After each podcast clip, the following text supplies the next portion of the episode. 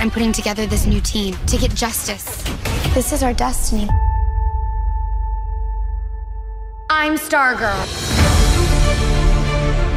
Damos por inaugurada la segunda temporada de Bastón Cósmico, el podcast de Stargirl, y eh, vamos a empezar hablando de su primer capítulo. Llegó por primera vez esta serie oficialmente a Latinoamérica gracias a la plataforma de HBO Max que reúne los contenidos de eh, Warner. Bueno, Stargirl que estaba producida por em, la plataforma de streaming de Estados Unidos que era DC Universe. Con el cierre de DC Universe se fueron repartiendo eh, las series y las producciones y Stargirl terminó siendo parte de, em, de CW, lo cual suponía un miedo en muchos de nosotros porque, eh, bueno, si bien nos gustan las series de CW y, y nada, bancamos el, el Arrowverse, bueno, sabemos que tiene ahí un, un temita Sí, con la calidad, que después de unas temporadas empiezan a bajar y bueno, todos esos miedos, entonces, eh, nada, teníamos este miedo también con, respe- con respecto a Stargirl. Sí, todavía no sabemos cómo, cómo va a continuar. No. Arrancó muy bien. Arrancamos muy bien en este Sí. capítulo, en este primer capítulo, pero bueno, el miedo eh, está. Y con respecto a este podcast, lo más probable es que lo vayamos a grabar los lunes eh, a la nochecita. Hoy por el feriado extendimos un poco el fin de y llegamos hasta, hasta el martes, pero bueno, la idea es eh, grabarlo los lunes. Bueno, vamos a ir repasando un poquito ahora y a medida que vayamos hablando de, de los personajes, a ver dónde quedaron. Eh, seguramente si están acá o si están escuchando esto eh, después en diferido, eh, ya vieron la primera temporada, así que obviamente va a haber spoilers. Eh, y bueno, nada, ya están avisados por las dudas. Si Sí, no sí, vieron la primera temporada, vayan a verla y arranquemos. Bueno, y por supuesto va a haber spoiler de este capítulo porque Claro, vamos a hablar de Sí. todo. Sí, vamos a hacer una especie de repaso ahí medio rápido de lo que fue la temporada para, para tener algunas nociones de dónde quedaron los personajes. Pero bueno, seguramente van a ir Mm. surgiendo otras cosas mientras vamos hablando de lo que fue el capítulo. Eh, vamos a empezar contando más o menos la historia general. Conocimos a la JSA en, en la temporada anterior, que fue como lo más grosso del primer capítulo. eh, que nada, fue magnífica por eh, la cantidad de referencias y el cuidado al detalle de cómo representaban esta etapa tan importante de los cómics como es la edad de oro. Entonces, eh, nada, ve- veíamos unos trajes, la batalla del principio con toda la Sociedad de la Justicia contra la eh, Injustice Society ahí peleando y la verdad, y bueno, los villanos también eh, muy comiqueros todos. Eh, fue algo de, de lo que más se disfrutó de esta serie. eh, realmente se nota el corazón que, que tuvo ahí. Sí. Y además vimos muchos personajes que hasta ahora no hemos visto, eh, o al menos no mucho en adaptaciones de series o películas, sobre todo en live action, con una de las formaciones de la JSA más clásicas, porque tuvimos una en Legends, pero eh, le faltaban las caras principales como son Alan Scott, eh, Jay Garrick. Bueno, acá vimos unos destellitos de esos personajes, pero sabemos que son miembros y es muy probable, sobre todo esta temporada parece que va a ir más por ese lado, que vamos a tener eh, a los personajes en carne y hueso, o al menos vamos a saber mucho más de ellos. Y bueno, como sabemos, muchos de los miembros de la JSA murieron en esa batalla o en enfrentamientos posteriores. Y eh, la serie básicamente consistió en eh, la JS, o sea, la formación de una nueva JSA a partir de eh, Stargirl, que, eh, bueno, a partir de que Corny Whitmore, un adolescente, Mm. encuentra el bastón cósmico que perteneció a Starman y comienza a reclutar a otros jóvenes de ahí de su, de su pueblo para formar una nueva JSA. Así recluta a Yolanda que se convierte en Wildcat, eh, a Rick Tyler que se convierte en Hourman y a Beth que se convierte en la Doctora Medianoche. Y tenemos a em, Pat Dugan que es eh, Stripe. Así que bueno, Sí. eh, ellos se enfrentan a la Injustice Society que planeaba ahí controlar las mentes de todos los habitantes de Estados Unidos eh, para hacer eh, como, como el país perfecto. Hay un plan muy, eh, muy comiquero, digamos. Mm. O sea, tenía. Esta serie tuvo est- este corazón que parecía un cómic live action como ninguna otra serie me parece lo ha logrado conseguir. eh, adaptando fielmente esta inocencia de estas historias eh, y haciendo que realmente sean intrigantes, que Mm. realmente te atrapen. Así que me parece que es un mérito que hasta ahora no encuentro en otra serie. Sí, sí, la verdad que era todo muy interesante, cómo manejaban a todos los personajes, eh, cómo fueron desarrollando toda la trama, ¿no? Esto de que era eh, que en todos los capítulos avanzaba siempre, a Sí. mí eso era, era fascinante, porque parecía como que siempre acostumbrados a las series de la Rovers, decías, uh, bueno, acá se van a, tra- a trabar con esto, Eh, pero no, siempre continuaba y siempre sorprendía mucho todo, eh, cómo iban encarando las cosas. Bueno, eso es algo, sí, a mí también es lo que más me gustó en general de esta serie y que también lo voy a destacar de este primer capítulo porque noto, de, de esta segunda temporada, porque noto que, que sí, que la estructura de esta serie es su mayor fuerte, digamos. Eh, la serie no, no te da vueltas, como vos decís, Mm. con estos rellenos que está acostumbrado CW, eh, sino que te presentan en los primeros capítulos quién, quién va a ser el villano. Viste que por ahí en algunas de las series estás como recién en el noveno capítulo te das Sí. cuenta de que este va a ser el villano. Eh, están mucho a las vueltas. Mm. A pesar de que vos ya lo sabés, pero es como que los personajes nunca se terminan de dar cuenta hasta que lo tienen ahí en las narices en el capítulo 15. Y, y bueno, sí, se hace eterno Mm. el choclo ese. Eh, en cambio, acá vos, los primeros cinco minutos de la serie de- en la temporada pasada, ya sabés que la Injustice Society van a ser los malos. Y acá ya sabés que Eclipso va a ser el gran malo gracias a la primera escena del primer capítulo. Entonces es como que no te dan vueltas. Sí, sí, sí. Abrieron las dos temporadas igual. Sí, sí, sí, con estas Mm. escenas de, de- de comienzos que realmente eh, ambas fueron tan distintas, pero creo que generaron Sí, un, un impacto, impacto, mm, sí, sí. casi igual de fuerte, digamos. Bueno, la, la primera obviamente tiene muchísimo más fuerza por lo que significa tener un enfrentamiento live action entre la Injustice Society contra la Justice Society of America, que es impagable.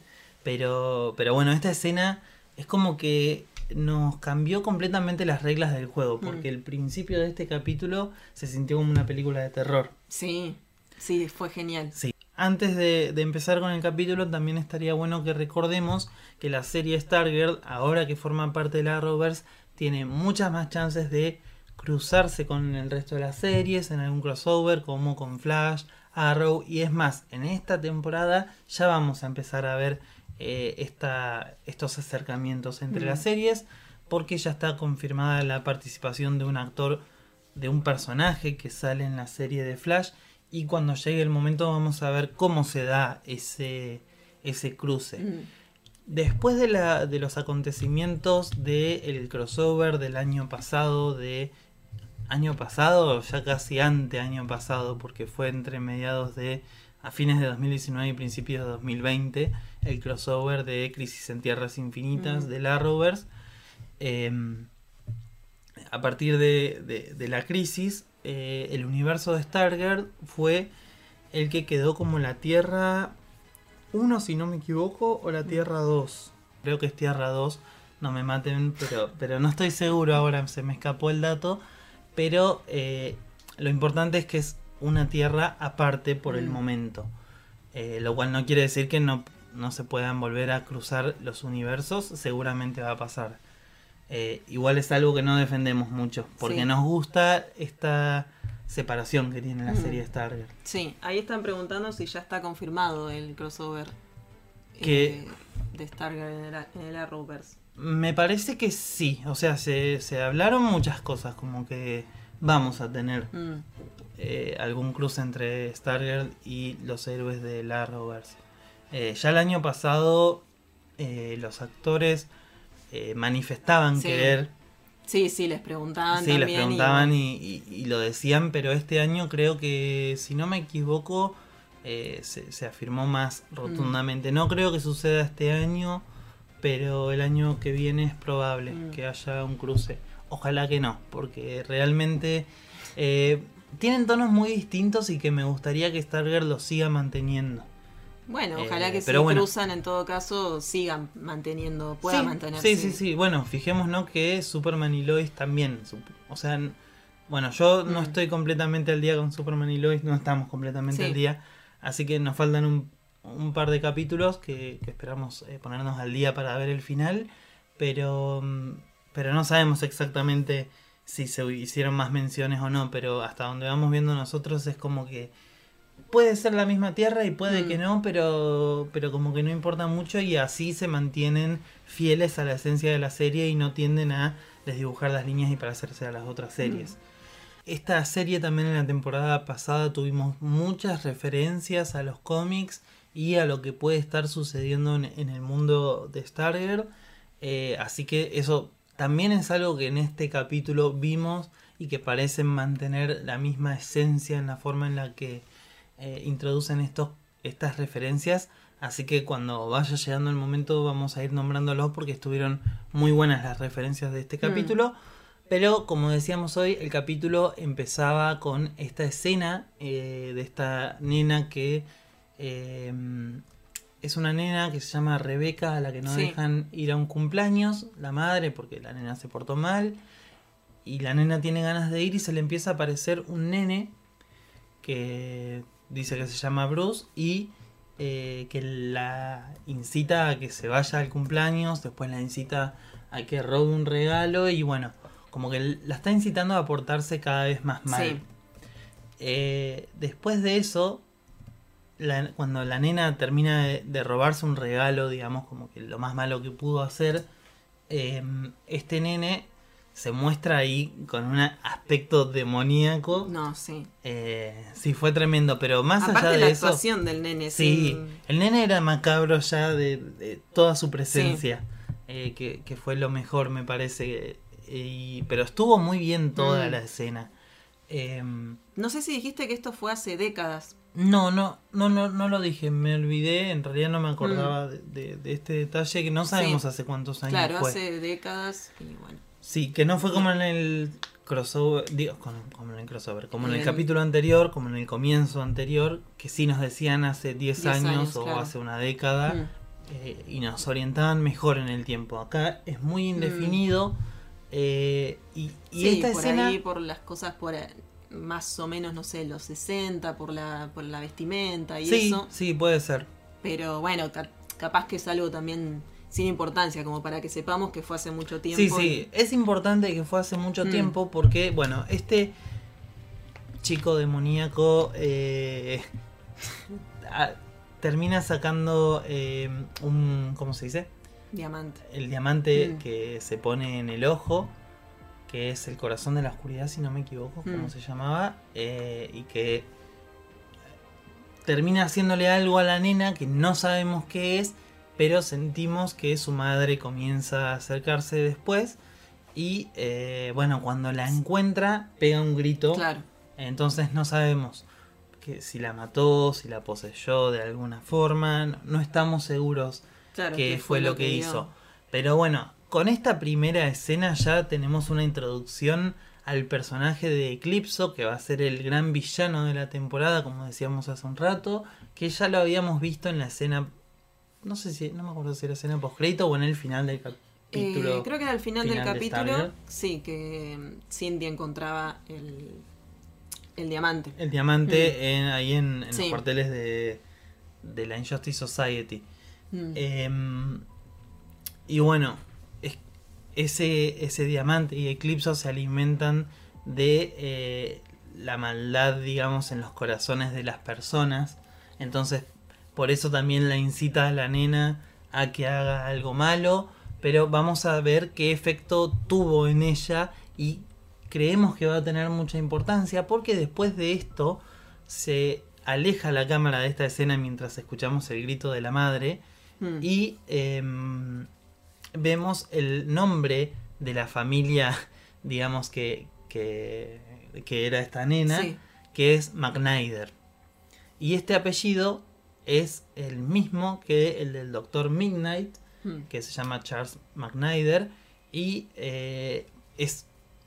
Aparte, el enfoque que le hacen al nombre es muy claro que es para tenerle. eh, para tenerlo muy presente. Eh, realmente hay, hay que, hay que ver ese detalle. Porque es muy probable que esta chica sea la hija justamente del Doctor Midnight. Y eh, vamos a ver qué importancia tiene.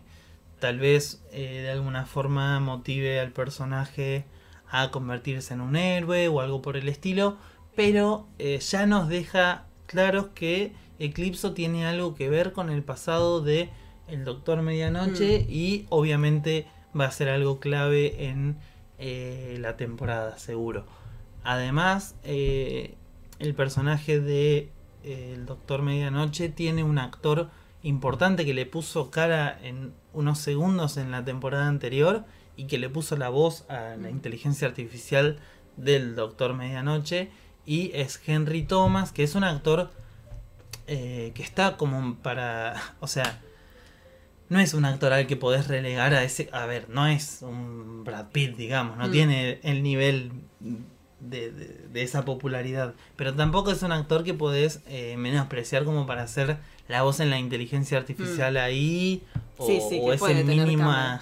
Claro, pues, Sí. es, es un tipo que puede tener cámara, estuvo en Mm. Hill House, eh, es el que hizo del nene de T eh, Mm. hace mucho tiempo, entonces es un tipo al que ya, bueno, eh, Mm. todo esto si ya no, estuvieron con nosotros en la temporada anterior de Bastón Cósmico, ya lo habíamos dicho. Pero es un tipo que puede tener eh, importancia en la serie, digamos. Eh, bueno, probablemente vamos a tener flashbacks con lo que le pasó a él Hmm. y a su hija. Así que bueno, nos deja esta introducción por... A ver, eh, aunque parezca simple, aunque parezca que no tiene mucha conexión con lo que va a pasar en el futuro de la serie, sí, no es solamente para mostrarnos de lo que es capaz Eclipso, sino también para ya eh, fundir las raíces de este personaje con las de la JSA. Y eso es muy interesante.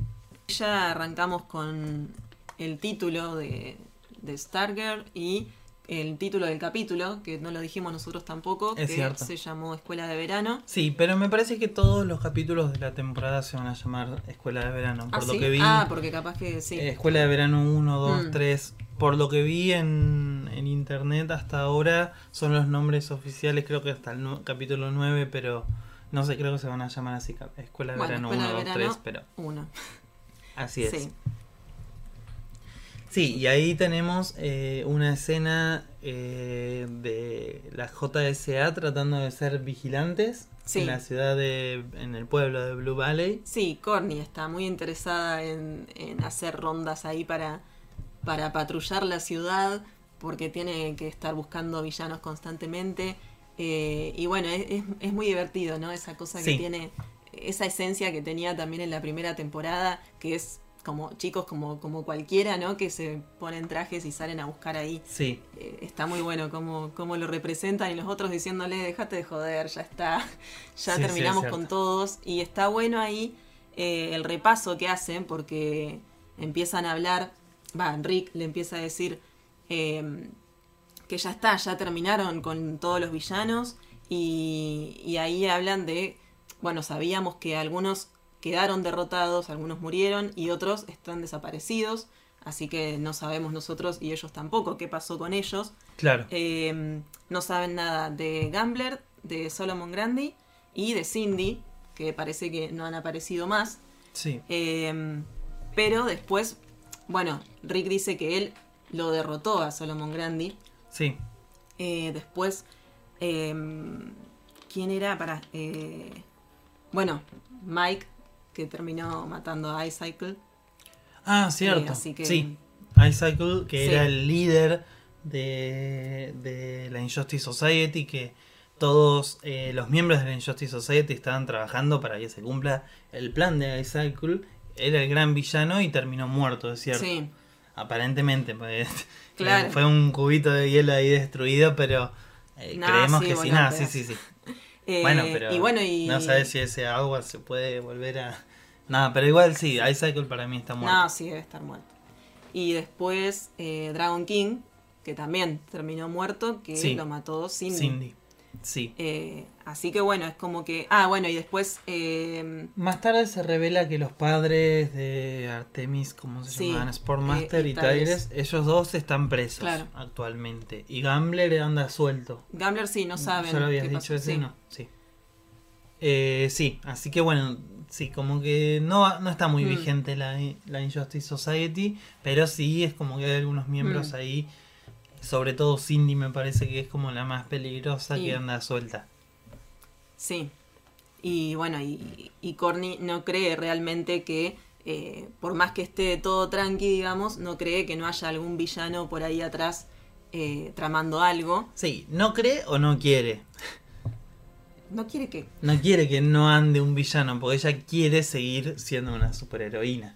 Sí, pero bueno, ella yo creo que confía, viste, que dice que el bastón eh, sigue, se sigue encendiendo, Claro. entonces ella confía en el bastón, en que por algo es, eh, y por Sí. eso está revisando ahí todos los archivos que encuentra en el sótano, eh, y después vemos esa escena que le pregunta, le empieza a preguntar por todos los que encuentra a Pat. Sí, sí, sí. Pero bueno, me parece que por un lado tampoco quiere soltar y que No, justamente como vos decís, en- empieza a encontrar villanos por donde sea eh, con tal de, de- seguir activa. Y eso me parecía muy gracioso porque ¿qué tantos villanos puede haber, digamos, en, en un pueblo como. Blue Valley? Eh, la Injustice Society se había ubicado ahí porque les servía ubicarse en ese pueblo, pero a ver, es como en nuestro pueblo, o sea, ¿cuántos? Y, y viste que en las series pasa mucho esto de que por ahí, no sé, empieza una serie, se, se tiene siempre no sé cuántos villanos o, y todos en una misma ciudad, digamos, Claro. eh, y es como, ¿por qué Sí. en Blue Valley, que es un pueblo de miércoles con muy poca gente, van a aparecer más grupos de supervillanos? Eh, es como... Y este era mi miedo, eh, era nuestro miedo. Me, me parece que lo dijimos Sí, en el incluso podcast cuando anterior. terminó la primera temporada también planteábamos la idea de que se fueran, se mudaran Sí. a otra ciudad. Sí, sí. porque- O sea, obviamente iba a ser muy raro que justo los cinco pibes se mudaran siendo No, claro, adolescentes cinco todavía. sí. Pero, pero es como que es muy limitada la acción Mm. dentro de Blue Valley. Salvo que ahora los nuevos villanos vayan por la presencia de estos héroes, como que justificaría la aparición de nuevos villanos. Mm. Pero, y que probablemente sea así, también está el hecho de que quedan los hijos de los villanos derrotados y que pueden buscar venganza. Y eso es un- como un buen motivo para que haya nuevos villanos ahí en Blue Valley. Pero, em, no sé, en una posible temporada 3, eh, si derrotan a, a estos villanos hijos de... Claro. Ahí ya, ¿qué villano Sí. vas a meter? Y no, no puedes seguir explotando a este pueblo, pobre. Pero bueno, eh, por ahora se viene manejando muy Sí. bien este tema. Sí, muy bien. Mm. Eh, realmente hay un laburo de guion para que las cosas eh, no te hagan ruido siendo tan eh, atípico, digamos, todo este tipo de cosas que realmente se siente muy comiquero. Eh, y bueno, hablando de estos villanos que decís que Stargirl, como no tiene villanos ya en, en el pueblo, intenta explicarlos o lo que sea, o encontrarlos, o, o preguntarse, eh, que, o sea, contra quién más pueden luchar, porque ella quiere seguir siendo Mm. una heroína y, y tampoco le encuentra mucho sentido a su vida fuera de eso. Eh, empieza a revisar los archivos de la JSA y ahí tenemos eh, unas cosas muy curiosas, unas referencias muy importantes. Eh, en la temporada anterior habíamos visto que eh, Pat se había venido con los baúles ahí llenos de archivos de la JSA y eso. Y, y bueno, de ahí había información de los villanos Mm. contra los que peleaban en la temporada anterior. Pero hay eh, datos sobre otros villanos que no vimos en la serie. eh, y bueno, tiraron ahí los nombres a modo de referencia. Pero también lo aprovecharon para eh, darnos un panorama de cómo. De, de qué otras cosas pasaron en este mundo Claro. de Stargirl. Sí. Por ejemplo, nombran a Perdegaton, Sí. que es un villano Me, me gusta también que agarraron villanos que tienen mucha conexión, digamos, eh, en particular con la JSA. Eh, Mm. no, no es que te agarraron cualquier villano. Agarraron a Perdegaton, que es eh, un villano que además ya vimos en el Arrowverse. Eh, aparece en la serie de Legends, si no me equivoco, en la primera temporada. Porque era en la Mm. que peleaban contra Vandal Savage. Ah, sí. Eh, y este Perdegaton es como una especie de nazi del futuro, que fue ahí medio como un...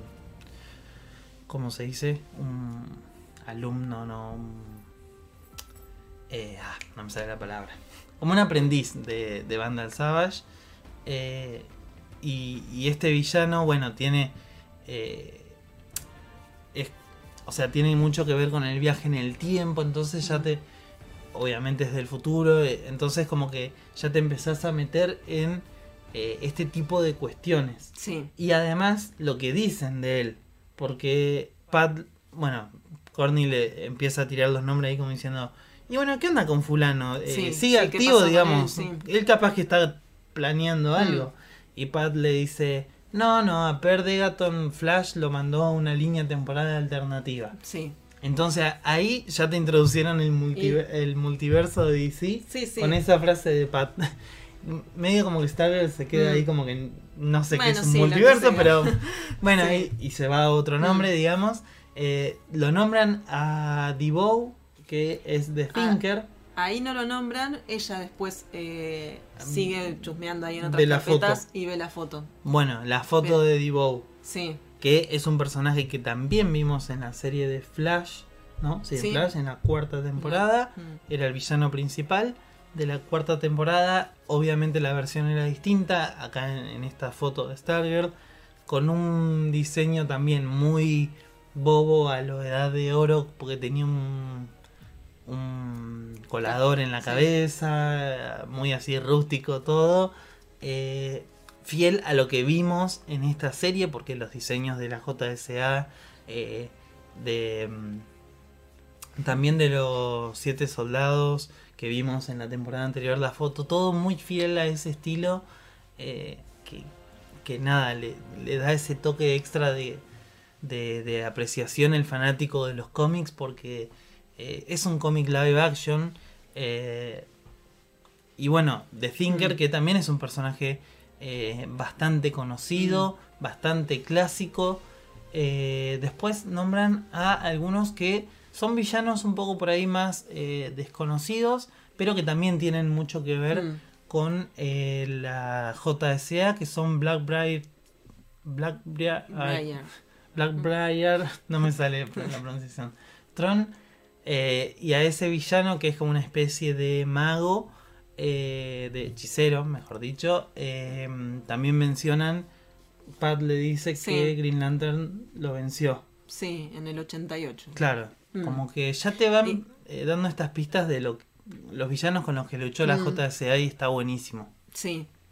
¿Qué Bueno, no, no, no, eso. Que, que está bueno que ya nos van contando esas cositas, porque sí, capaz que después no. Sí, no, capaz que no aparecen, seguramente no van a aparecer, pero está buenísimo que Sí. te, te amplíen el panorama. Incluso ya después de los otros que le pregunta Starger, él ya ni le responde. Por ejemplo, Sí. ya nos lo tiran ahí y no sabemos qué pasó. Sí, después le tira el varón Blitzkrieg, eh, Hmm. que es- también tuvo una especie de adaptación con un chabón que había, no, no me acuerdo el nombre que tenía en Arrow, en los flashbacks. El varón, no me acuerdo cómo le decían, le habían cambiado el nombre. Y no era nada que ver al personaje, pero, pero sí. Y el caballero fantasma, que es otro personaje que también eh, tiene que ver con Vandal Savage. Y, y bueno, es como que, mm, que, que realmente se buscaron eh, villanos que tienen mucha conexión con, con la JSA. Bueno, Vandal Savage me, me sorprende que lo están nombrando mucho también y, y no, no lo descartaría como un Mm. futuro villano, una versión en, en Stargirl. eh, podrían dar realmente. Eh, pero bueno, la verdad es que bastante, bastante eh, buenas estuvieron estas referencias. que en este primer capítulo no habremos tenido tantas, pero ya la del multiverso me Mm. pareció de, de- de tirar eso de una línea temporal alternativa y, y nada, ya sentar las bases para lo que se va a venir seguramente en algún momento de la temporada, eh, sobre todo para que después sea más ameno el, el, el cruce con el resto de las Claro. series estuvo bueno. Mientras tanto, eh, Corny que está ahí, que está, que quiere ser una hero- heroína full time, eh, obviamente le va a empezar a traer problemas en su vida. Claro, bueno, ahí Pat trata de explicarle, como siempre, me parece que este va a ser el problema de Corny en esta temporada, eh, que es bastante Sí, cabeza la dura. diferencia ahí con, Sí.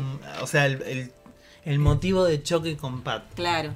Eh, ahora es que Pat le está diciendo básicamente que no descuide a la familia, que, que tenga, que trate de tener una vida, pero por ella, obviamente. Sí, Eh, que trate de tener una vida además de ser una superheroína.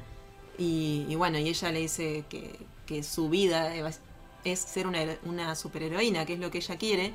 Pero, pero bueno, sí, los problemas que le va a venir trayendo esto, bueno, acá vimos, y, y, lo- y acordes a la edad, ¿no es cierto? Sí. Vamos a ver que eh, descuida el colegio, que es lo peor que te puede pasar cuando vas a la secundaria. Sí. O sea, es por lo que te pueden castigar porque te vaya mal en el colegio. sí. Eh, Bueno, pero acá les caga las vacaciones familiares, Sí. básicamente, porque ellos estaban ahí planeando más después de todo lo que habían pasado en el final de la temporada anterior, eh, que ya toda la familia está enterada de todo Sí, y, y que bueno, terminaron ahí muy unidos, todos apoyándose con esto.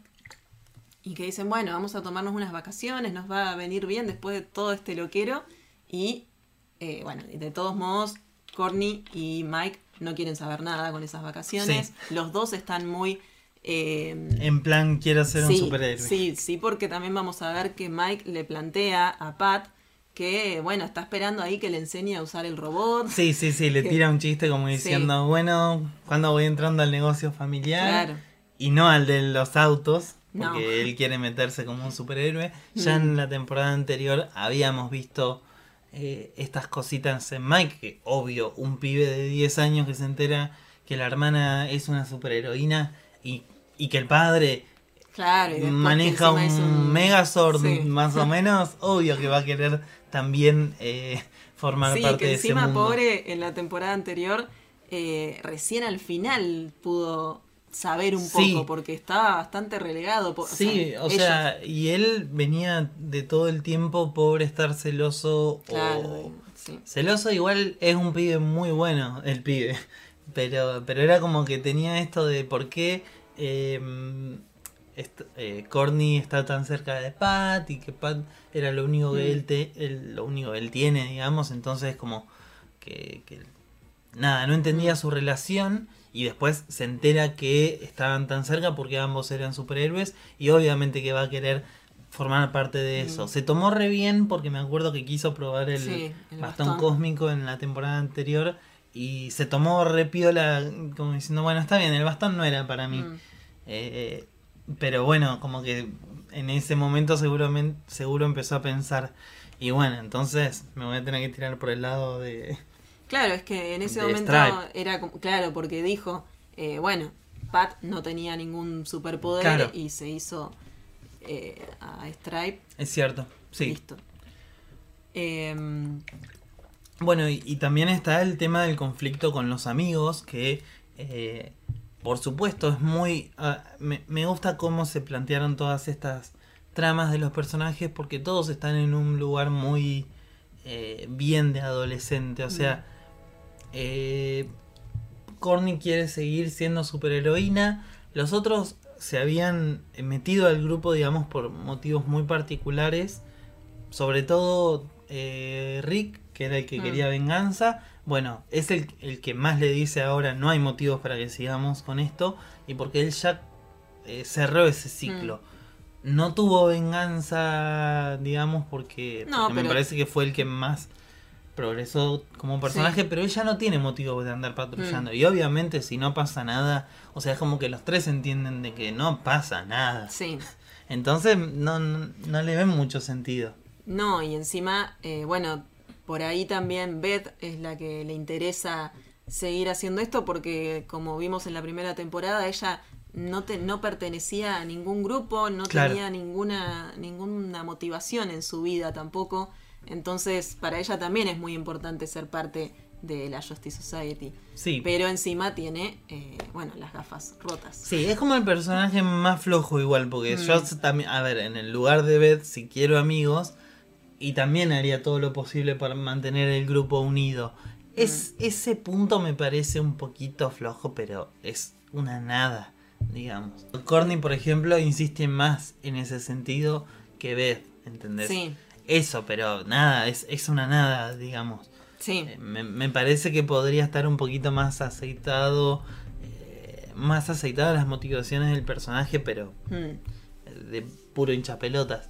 sí. Eh, porque nada, ella es como que relega toda la, la responsabilidad de la amistad en las en, en los lentes Mm. del Dr. Midnight, que es una inteligencia artificial y, y no es alguien real, digamos, en vez de en el grupo de amigos. Mm, Que bueno, también es como que le, le, le- le cuesta un poco estar muy bien armado el grupo, me parece. Mm.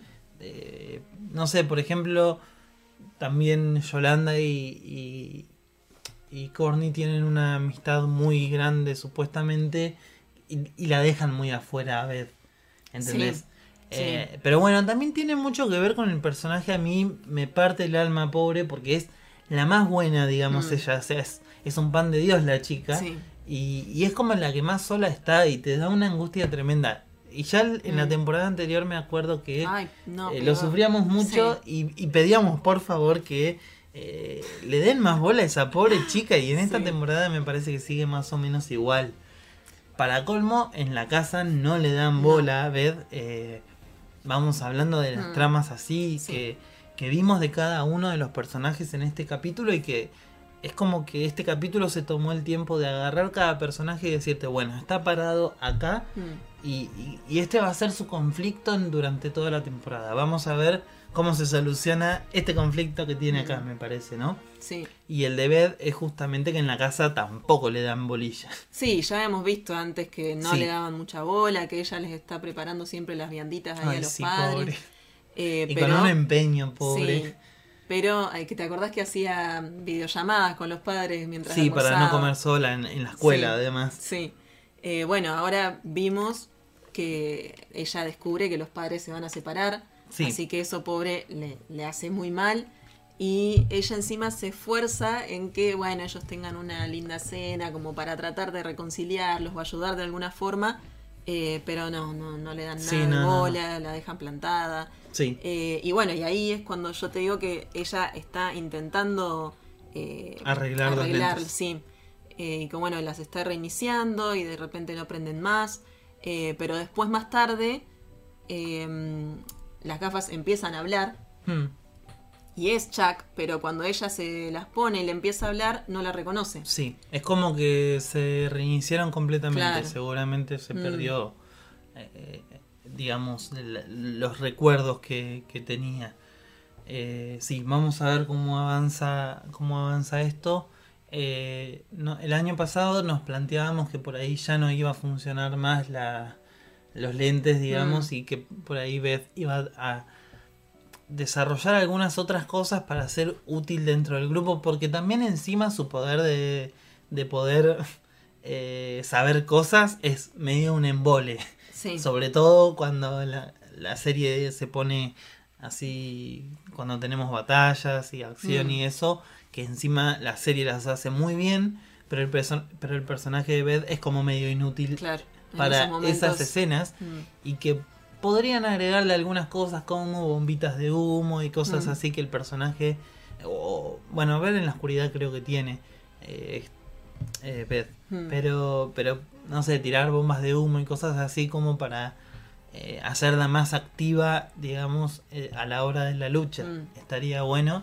Eh, porque encima de que el- socialmente la tenés muy abandonada, para los momentos de lucha también. Claro, Entonces es como que el personaje, Mm. o sea, no te permiten encariñarte. Solamente hacen que te dé lástima. Y, y bueno, no, la queremos a Betty, queremos que, Sí. que tenga un mejor rol en la serie. Em, después tenemos a Yolanda, que también me preocupaba eh, este tema en la serie de Stargirl y me parece que eh, no me van a decepcionar Mm. porque a diferencia de otras series, que discúlpenme los fanáticos de Titans, pero no, no me gusta de Titans, no sé cómo arrancó la tercera temporada, pero es algo que no me gusta de Titans y es que no, para mí los, los, los personajes en Titans no son héroes, o sea, son un grupo de chicos que se creen cool y no es mucho más que eso la serie. Opiniones polémicas. Pero eh, ahí me dicen que me bancan con... Uy, no lo puedo creer. Al fin alguien me dice que no le gustó Titans. Sí, porque me quedé dicen. re mal en una escena en la que Raven mata a alguien o lo que sea que tenga Raven adentro mata a alguien y les Mm, sí, sí, importa sí. tres carajos y acá en, la- en el capítulo digamos en el final de temporada de Stargirl Yolanda mata a un villano mata a Brainwave eh, por un montón de cuestiones eh, nada eh, Brainwave había matado a Henry y, y bueno en Sí, el momento fue tuvo muy que impulsivo. O fue sea, impulsivo. Eh, Es cierto que no.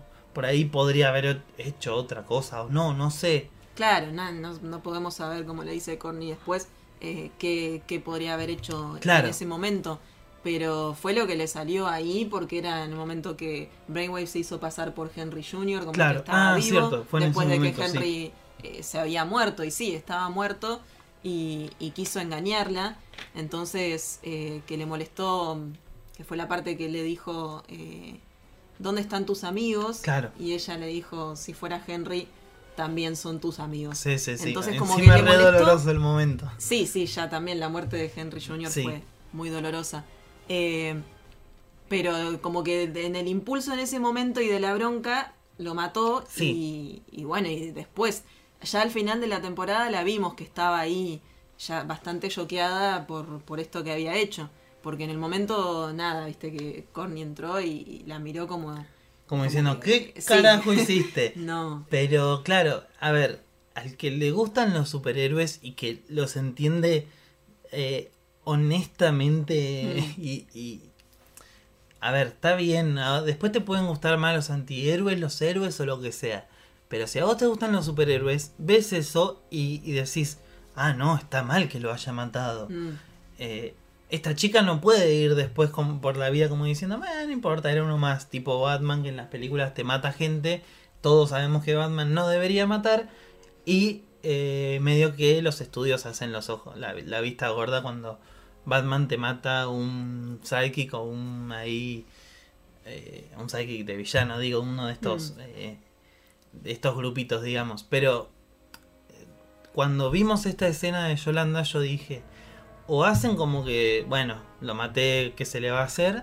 Y no me hubiera gustado, Mm. o eh, desarrollan este hecho de que Yolanda haya matado a alguien, y sí, porque en Mm. este capítulo la vimos hecha pelota a la chica por haber eh, matado a Brainwave, o sea, le afectó muchísimo la muerte, eh, al borde de que se como que volvió a ir a la iglesia y a llorar y, y- y realmente te transmite el dolor que está sintiendo ella y me parece algo genial porque hasta la muerte de un villano le dan peso, o sea, Sí. es algo tremendo. Por eso me parece que acá eh, realmente se toman en serio el concepto, o sea, cuando hicieron Stargirl se tomaron en serio el concepto de ser un héroe y lo que sí y lo que no, cosa que me parece que en Titans ni se sentaron a decir, bueno, no importa si matan a alguien, qué sé yo. Sí, de hacer a este grupo de, de chicos adolescentes muy humanos, o sea, muy, Sí, muy reales. son muy irreales. Porque a cualquiera, o sea, si vos matás a alguien te vas a sentir mal. Es como que podés sentirte identificado eh, fácilmente con ellos. Y por eso me parece que está bueno que le den bola también a ese tipo de cosas. Eh, Y sí, porque porque encima- más allá, sí, más allá de un villano es la muerte lo que importa. Que mató a una Sí, persona, sí. ella lo que siente es eso. Sí, sí, ni hablar.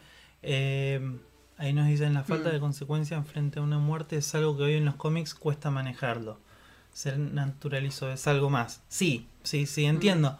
También, qué sé yo, a veces e- es, difícil de tratar el tema, pero me gusta que alguien se sienta y diga, bueno, vamos a tratarlo en la serie. Mm. Obvio, un montón de series también lo hacen. pero como Stargirl y, y, Stargirl y Titans tuvieron unos eh, arranques medio ahí juntos, eh, y bueno, los dos salían de DC Universe y al principio no sabíamos qué tan conectados o no estaban los mundos y eso eh, me daba miedo de que también hicieran algo así Mm. eh, acá. Pero bueno, es más que nada trabajar eh, a full el, el concepto de héroe, separarlo de lo que es un antihéroe o de un villano y, y de las motivaciones de los personajes. O sea, si quieren ser la sociedad de la justicia, no pueden ir y matar a alguien y, y hacer como que no pasó nada. Así que bueno, realmente eh, destaco muchísimo el, Mm. el- el objetivo, digamos, que va a tener eh, eh, Yolanda en esta temporada, porque seguramente va a ser hacer las paces con Claro, sí porque misma. de hecho ella ahora ya está sintiendo que no, no merece eh, el manto de el Wildcat. manto de Wildcat, claro. Mm, Sí, se lo plantea Mm. Courtney en un momento, así que eh, la vamos a ver lidiar con esto Mm. seguramente durante la temporada. Eh, y después lo tenemos a Rick, que también tuvo un Mm. crecimiento, bueno, eh, tuvo un crecimiento con respecto a lo que le pasaba en la temporada anterior. Sí, que él quería vengarse, bueno, quería matar a Solomon Grandi porque era el que había matado a los padres. Sí, Eh, y que pensábamos que iba a ser el más problemático Sí. de, de la Justice Society. te lo planteaban Sí. así al principio de la serie. Eh, pero al final, nada, dio un, dio un giro bastante bueno. Eh, la verdad que sí, estuvo muy bueno el, el desarrollo del personaje de él. sí, Eh, y acá también va por ese camino, ¿viste? Porque, bueno, él lo vemos que va ahí mm, eh, escuchando la radio, va por la ruta escuchando la radio. Y hablan de que en la ciudad anda un oso pardo comiéndose Sí. cosas. y es medio raro, ¿no? es raro. Entonces a él también le parece raro. Y no sé qué ve, pero baja del auto. eh, No, para mí, él creo que ve una huella. No se- sé, claro, no sé No si la ve sí, inmediatamente ahí, pero... Es que yo no sé si él tal vez ya sabía qué es lo que hay ahí. Yo no me terminó de quedar claro, si. Claro, Porque no por ahí es él robando, qué sé yo, con el traje de Auerman y la gente pensó que era un oso también. A No. ver, o sea, bueno, es, es muy grandote él, qué sé yo. Eh, sobre todo con la capa después por ahí, qué sé yo. No sé, sí, No, por ahí sabía que, bueno, que la estaba cue- ahí... que Grandi, Sí. que es la persona justamente que mató a los padres en la temporada anterior, o en los flashbacks, Sí. digamos, en el pasado, eh, que él es el que se está escondiendo ahí en los bosques y robando comida en, la- en Blue Valley. Pero eh, Rick fue y le llevó comida. Después, claro. Después, no sabemos si antes también, pero Claro, eso, no sabemos si ya lo sabía antes. La cuestión es que más o menos se orientó dónde andaba y dijo, Mm. bueno, le voy a llevar comida, después Sí. encontró una huella, lo escuchó y, y sabe que anda por ahí.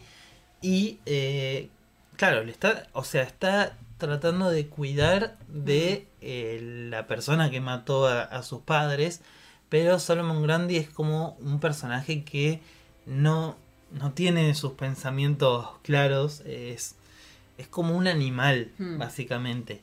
Y es un villano porque se lo usa mucho también para que sea un villano y o a veces eh, depende de la situación, él es un villano, pero también es un personaje que te da lástima porque nada, al ser así como un animal es como que eh, nada, cuando a veces se lo ve indefenso, triste, eh, solo, entonces eh, justamente esto es lo que hizo que Tyler eh, deje de pegarle en la Sí, temporada además anterior. cuando lo tienen como un arma, ¿no? Como que Claro. lo controlan como quieren. Sí, Eso es lo que era un arma para la sí. Injustice Society, no era más que eso, lo tenían Mm. en jaula hasta que Mm. lo precisaban.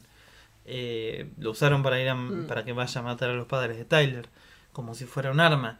Entonces Tyler cuando lo tenía, digamos, en, en- en la pelea final en el último capítulo, eh, lo estaba moliendo Sí, a sí. palos y cuando vio cómo sufría Grandi y que no Mm. se intentaba defender. Ay Dios, esa escena me partió el alma porque le grita, creo que le dice algo como defendete. Y él estaba ahí todo asustadito, grande, y entonces lo dejó irse. Eh, ahí me parece que Rick hizo el clic eh, y, y comprendió que no estaba haciendo su venganza contra quien realmente merecía la venganza. Eh, y bueno, y ahora vamos a ver mucho más del desarrollo de este personaje, me parece, ahí junto con Grandi. Mm. Eh, así que bueno, esta va a ser como, como el hilo conductor de el personaje a lo largo de, de la segunda temporada. No, después tenemos, bueno, los problemas que tiene Courtney en el colegio, Ah. que además de que les cuentan a Pat y a Bárbara, la madre de, de Courtney, que les cuentan que eh, le fue mal en varias materias, así que va a tener que quedarse en la escuela de verano. Sí, que eso arruina las vacaciones Claro. que estaban planeando. Eso es lo que arruina las vacaciones, pero también se enteran que unos minutos antes se había peleado con Artemis.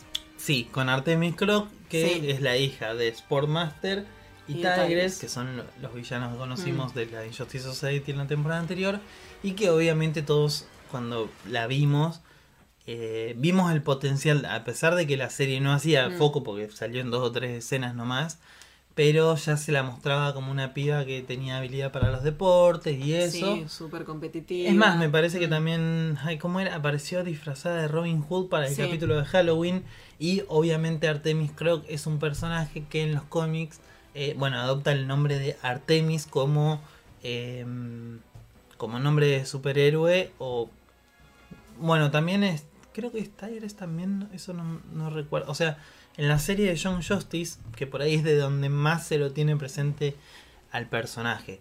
A ver, el que vio la serie John Justice seguramente conoce a este personaje que es Artemis, que es como una sidekick de eh, Green Arrow, Mm. que justamente entra para reemplazar el puesto vacío, digamos, que deja Roy Harper cuando se va por su cuenta. Bueno, y en la serie de John Justice, además, eh, juega como el rol que medio juega el personaje de Terra en los cómics de Titans y en, y en, en los cómics y en la serie animada de Teen Titans. Eh, medio que juega este rol de el infiltrado Mm. en el grupo de los Titans o del grupo de John Mm. Justice. Eh, bueno, Artemis, por ahí pensamos que también iba a jugar medio este rol en la serie de eh, Stargirl, infiltrándose en la Justice Society, o por ahí eso pensábamos en la Mm. temporada anterior. Ahora ya nos vamos más porque la van a reclutar principalmente como una villana eh, y no la vamos a ver como una heroína, al menos en un principio. Después, quién sabe si algún día se redime y se pasa al lado de los buenos. ¿No? Pero ahora, encima con el comienzo ya que tuvo en este capítulo Sí. con Stargirl, muy difícil eh, verlas siendo amigas o lo que sea, o al menos a Artemis haciéndose pasar por una heroína Sí. o por amiga. Eh, pero bueno, la cuestión es que Stargirl, eh, Courtney en la cafetería de la escuela se ve intimidada por Artemis, piensa que la va a atacar porque Courtney sabe que los padres de eh, Artemis son villanos, Mm. Pero no sabemos exactamente y creo que no lo sabe que Artemis eh, sepa que Courtney es Stargirl. Claro, no. Entonces, pero igual fue raro porque parecía que la estaba provocando. ¿O no? Sí, sí, puede ser. Pero bueno, puede ser que haya Mm. sido un malentendido también simplemente. Y la cuestión es que Stargirl eh, empieza la le- pelea contra ella.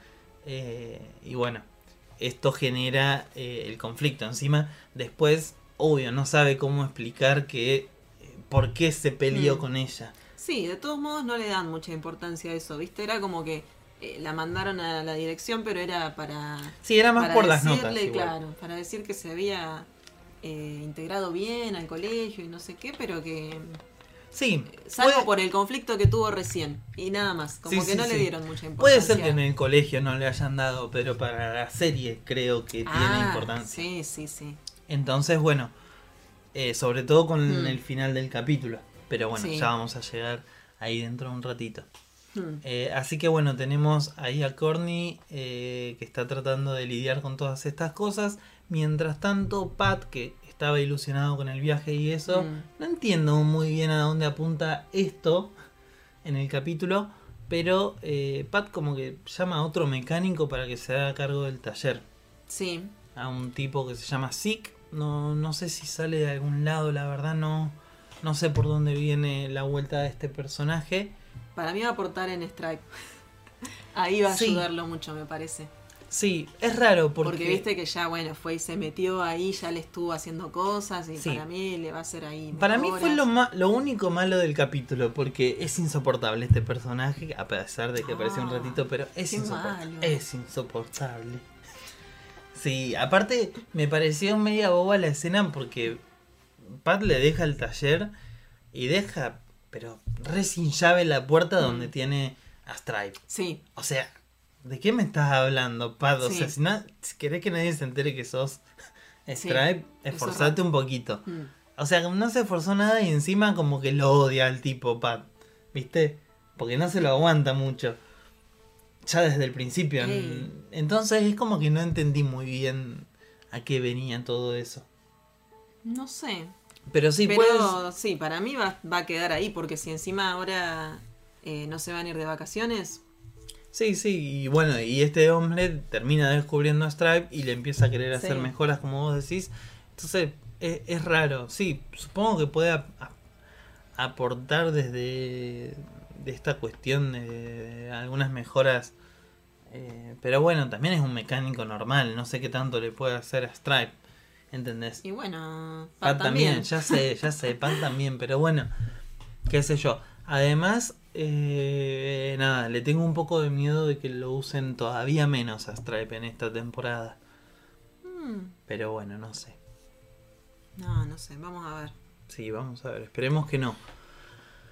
Bueno, la cuestión es que Pat eh, la deja, le dice a Corny que por dos semanas se olvide de ser Starger Sí, también. pero bueno, ahora con las vacaciones suspendidas, claro, ¿Qué? ¿Eso ahí se lo después? dice. Sí, sí, sí. Después de que le suspendan Después la- de que, Ah, de que le- les cuentan los de las notas. Va Ah, a tener que estar en la escuela de claro. verano. Sí, pero ahora creo que ya podemos pasar a esta escena en la que Stargirl está en su habitación en la noche y empieza a escuchar ruidos y ya medio nos vamos acercando al final del Sí, capítulo. sí, sí, ya. Eh, empieza a escuchar unos ruidos y baja a ver qué pasa. Va, no me acuerdo dónde estaba ella. Sí, sí, estaba en la pieza, En la que ahí pieza. era cuando estaba mirando, seguía mirando las carpetas y Mm. estaba la de Divo. Ah, ahí, es donde aparecía sí. la escena esa, la, la foto esa.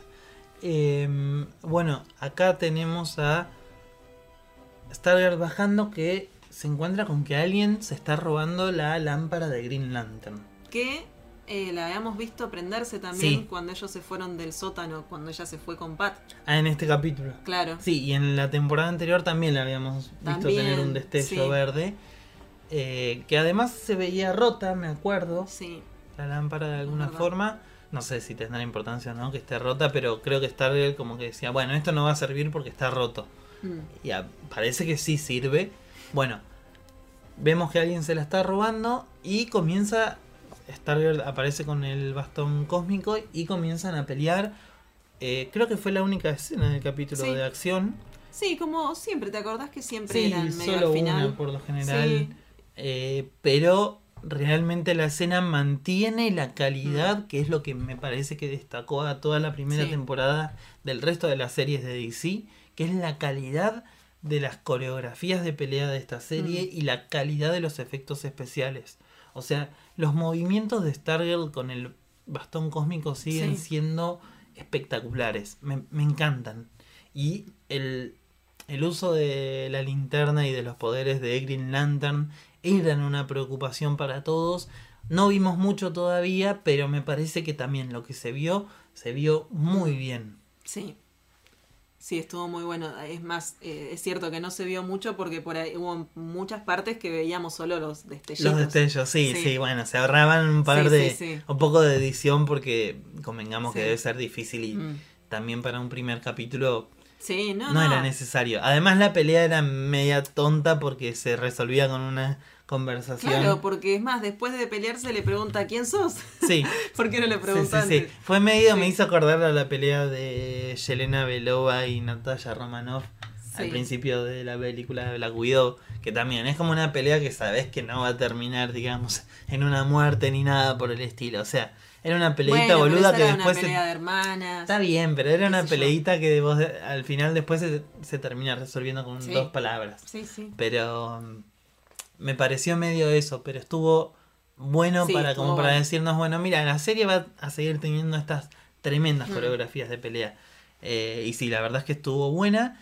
Y eh, sí, este personaje se termina revelando como la hija de Linterna Verde, que en los cómics se la conoce como Shade, que es la hija de Alan Scott, el primer Linterna Verde, el Linterna Verde que es miembro fundador de la Sociedad de la Justicia y el que fue el, el, digamos, el dueño de esta lámpara, obviamente. Eh, bueno, en los cómics ella se llama Jenny Lynn eh, Hayden y Jen- Je- ay, perdón, me cuesta. Jenny Lynn le, le suelen decir, eh, o Jenny o Jen. Eh, vamos a ver si no le cambian el nombre o algo por el estilo acá Mm. en, en la serie, porque vamos a ver cómo, cómo se terminan dando las raíces del personaje y eso. O sea, eh, puede que hagan algún que otro cambio para simplificar cosas. Mm. Suelen pasar este tipo de cosas o para que la conexión tenga un poco más de coherencia o para no desviarse mucho con... eh, bueno, porque en los cómics los personajes, a ver, eh, Shade y su hermano gemelo, que también tiene poderes y que es Obsidian, eh, son separados, digamos, al nacer, se dan en adopción. eh, después ellos se terminan encontrando y descubriendo que son hermanos e hijos de Linterna Verde de Alan Scott. Tal vez para simpli- simplificar todo esto lo resuelvan un poco más fácil Mm. eh, o con algunos cambios. No sabemos si van a tener cambio de nombre o no, pero, pero bueno, puede ser una posibilidad para que estemos atentos en los próximos capítulos. Pero la cuestión es que si aparece este personaje, Obsidian seguro va a aparecer. eh, no van a adaptar solamente a Shade, no creo. Así que ahí ya tenemos, eh, nada, dos pesos bastante importantes para esta segunda temporada. Y que seguramente vamos a conocer mucho más de Alan Scott. Y ver si Sí. está vivo de alguna forma. Porque bueno, puede ser. Eh, pero realmente es, es un montón lo que estableció este capítulo. A pesar de que medio ya lo sabíamos por los adelantos.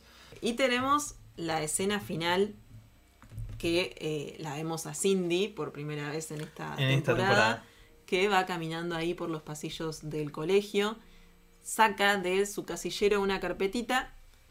Es como una especie de proyecto de una nueva sociedad. Claro. Injustice Society, digamos. Una nueva sociedad de la justicia. Que está como basada en los herederos del manto. Pero, mm, a ver, el nombre creo que no sale de ningún cómic, no me acuerdo, pero me parece genial el, el nombre Unlimited. Sí. Y además que mucho no- a muchos nos va a hacer acordar eh, a la serie de Justice League Unlimited, eh, la Liga de la Justicia Ilimitada. Es como, no, tiene muchísima fuerza ese nombre, me, me parece, me encantó. Sí, Eh, y bueno, sí, baja a- ahí al, al, al cuartel, digamos, de la Injustice Society y Mm. abre la carpeta y vemos a quién tiene en mente. No sabemos si es un proyecto que le dejaron ya, porque ya sabemos que la Injustice Society tenía la idea. sí, para mí se lo dejaron. Se lo dejaron porque eh, cuando abre la carpeta está la foto de Henry Jr. Sí, es verdad. Ella no lo quería mucho a Henry No, y la rompe ahí porque ya rompe está porque muerto, entonces. Pero bueno, ella, eh, recordemos que se, eh, se había hecho la novia, era como un- se había acercado a él para tenerlo controlado y Sí, demás. sí, sí. Pero no era que lo quería mucho. Zorra la cinta. Claro. Eh, así que bueno, Sí, Henry Jr. ya fue. Eh, tiene una fotito de Artemis. sí. Por eso hoy decíamos que obviamente va a terminar agarrando el manto de eh, Artemis o puede Mm. que agarre el manto de la madre y se convierta en Tigres porque hoy creo que me olvidé de mencionarlo, que lo iba a mencionar y se me pasó que Artemis en Young Justice eh, en la tercera temporada, en la segunda temporada, en la segunda temporada adopta, adopta el manto de Tigres Mm, o en la tercera, no me acuerdo. Eh, ¿De Young entonces, Justice? sí, No, la segunda. la segunda. Porque la tercera no la vimos. No, no la vimos todavía. Estamos esperando que la suban a HBO Max para Sí. verla en Latinoamérica. Em, pero sí, adopta el manto de Tigres. Entonces vamos a ver eh, para qué lado la llevan Artemis. Yo creo que con el, la referencia que le hicieron, el easter egg de vestirla como Robin Hood en la Mm. temporada anterior, es porque en esta seguramente eh, va a ser más parecida a Artemis que a Tigres. Sí, sí, seguro. Después también lo tenemos a Isaac, ah, perdón, Isaac a Isaac Bowen. Bowen, Mm. que era el pibito que es hijo de eh, la, la violinista y de el violinista, Sí. que no lo conocimos al personaje físicamente porque ya estaba muerto en la serie, pero eh, su madre también murió Mm. y lo vimos en este capítulo andar por los pasillos ahí todo Sí, deprimido. Choca a Courtney. Sí, se lo veía. Bueno, ya era un pibe raro, pero acá se lo veía como más turbio todavía. Mm, sí. Que, Así que su- habíamos, el final de la temporada pasada, al mismo momento que la mataban a la madre, veíamos que él eh, estaba ahí como vengándose con el consejo que le había dado ella, ¿no? Que se defienda Sí. de sus compañeros porque le Sí. hacían bullying. Mm. eh, y ella le había dado este consejo de que el padre, eh, bueno, también le pasaba lo mismo y un día se cansó y se las devolvió. Sí, Así que él tomó el consejo y eh, en el último capítulo empezaba así, con él sí. vengándose de, de los De, o- compañeros sí, que- sí, sí, de otro pibe que lo entraba y que a- todavía él no estaba enterado de que la madre estaba muerta. Sí, es cierto. Eh, bueno, acá lo vimos andar ahí todavía cabizbajo, así que vamos a ver Sí, cómo, cómo sigue en esta temporada. sí, que seguramente Pero- va a ser un nuevo violinista. Eh, Acá ya vemos que lo quieren reclutar. mm, Eh, el otro que tampoco nos sorprendió porque también ya lo esperábamos es Cameron. Sí, que ya me parece que habíamos visto que había manifestado un poder en, en la temporada anterior. Había estaba- soplado la vela, me parece Sí. que era. Sí, bueno, me parece que era. No sé si era cumpleaños de él, sí, o de. Ay, no me acuerdo si era de él o algo de la madre. Algo que, que estaba. la madre, con- me parece que iban sí, a que celebrar el juntos cumpleaños. Y que cuando soplaba la velita le salía. un aliento, ahí medio. Sí. Mm. Entonces, bueno, obviamente va a adoptar los poderes de su padre, Mm. de Icycle. Que también tuvimos, no, dije, no lo dijimos, pero bueno, hubo un encuentro ahí con, con Corny. En realidad lo que hablaron fue hay un intercambio de palabritas, pero estaban los abuelos de él Sí, mirándolos, Es cierto, que ya eh, eran que- returbios que sí. hablan ahí. malísimos. Sí, sí, sí. sí. y, bueno, y la abuela que quiere, dice que tienen que decirle la verdad. Y pobre el abuelito le dice, pero está feliz, pobre, dejalo". déjalo al chico. Sí. No importa. Así que vamos a ver también cómo Sí, sigue esa que además relación está- porque... Yo lo sentí medio frío, bueno, justamente a Cameron. No sé, como que... No, yo no, pobre. Sí, pero me parece que antes tenía más onda, digamos, y ahí se notaba cierta Mm. tensión entre ellos. No sé si sabe algo o no, tal vez.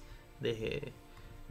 O sea, No. según los abuelos parece que no, No, sabe no nada, pero no sé si algo sospechará o tal vez porque se siente mal por la muerte de su padre. Mm.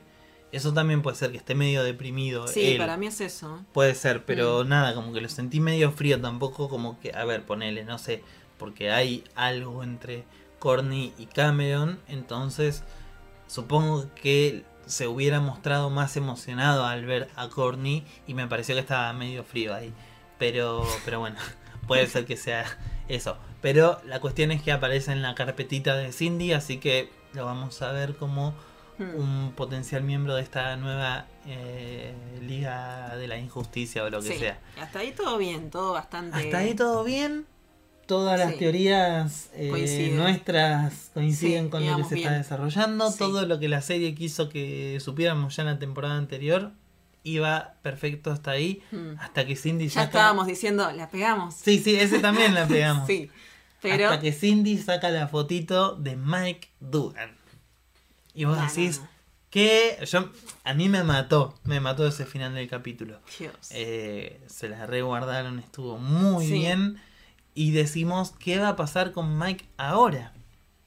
¿Qué En este capítulo eh, volvimos a tener una referencia a eh, Johnny Thunder, que es quien es un miembro de la Justice Society, que estuvo en la serie de Stargirl, que es el que tiene eh, esta lapicera rosa con un genio adentro, Thunderbolt, que bueno, ya lo estuvimos hablando todo esto en la temporada anterior. Y que esta lapicera también la vimos dar vueltas varias veces en la temporada Mm. anterior y decimos, ¿en quién- ¿en manos de quién va a terminar?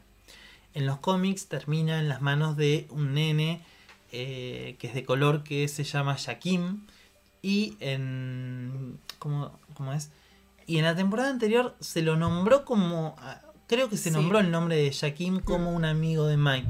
Y en este capítulo se volvió a nombrar. Eh, Pat lo volvió a nombrar. Sí, como que iba a ser el que lo iba a reemplazar repartiendo diarios, Diarios, en sus vacaciones. Sí, Mm. sí, sí, es cierto.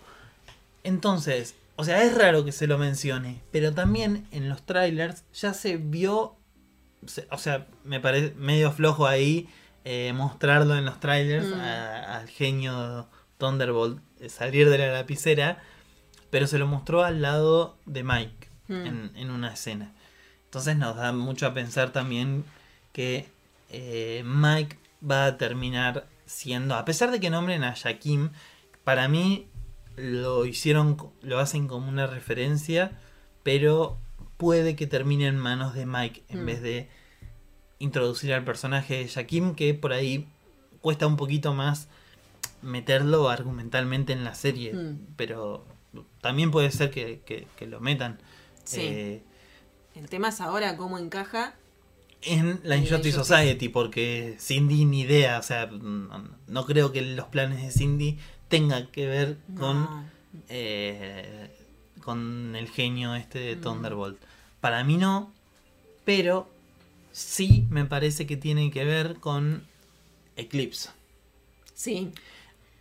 Después eh, el diamante le dice que está listo para, para servirle. Sí, que igual eso me parece, a ver, Eclipso, ahí me parece que se está haciendo pasar el que Cindy tiene el control Sí, sobre él. Sí. Pero ni en pedo la va a terminar cagando, pero mal. Mm. Eh, Cindy encima se cree reviva, siempre se, se creyó que era digna de, de sentarse en la mesa con la Justice Society, por algo no la dejaban.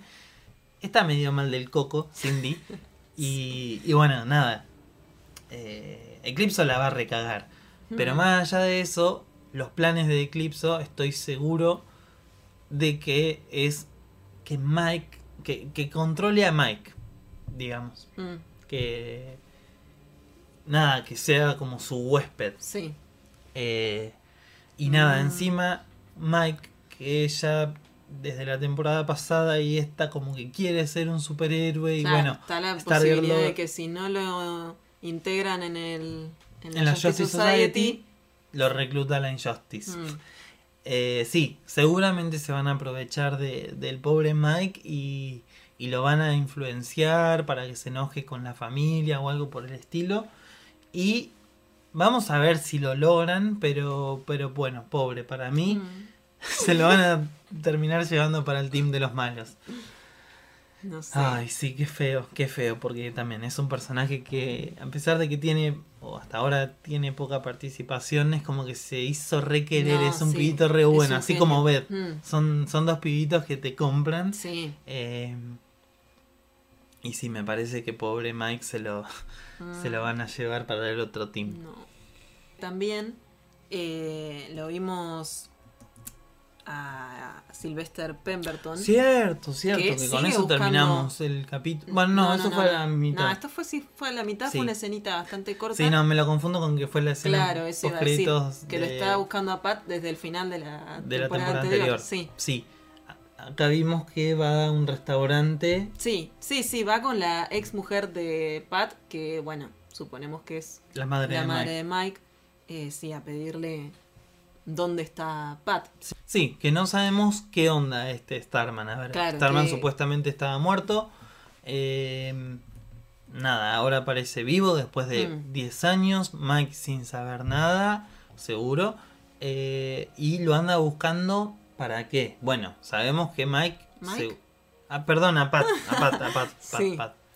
Eh, Pat tiene el eh, bastón cósmico, seguramente Sylvester sabe y por eso lo está buscando Mm, para recuperar el bastón. Pero es raro. Tiene una pinta muy turbia este, Sí, este es. Sylvester Pemberton eh, vivo después de tantos años. Eh, algo raro hay, mm.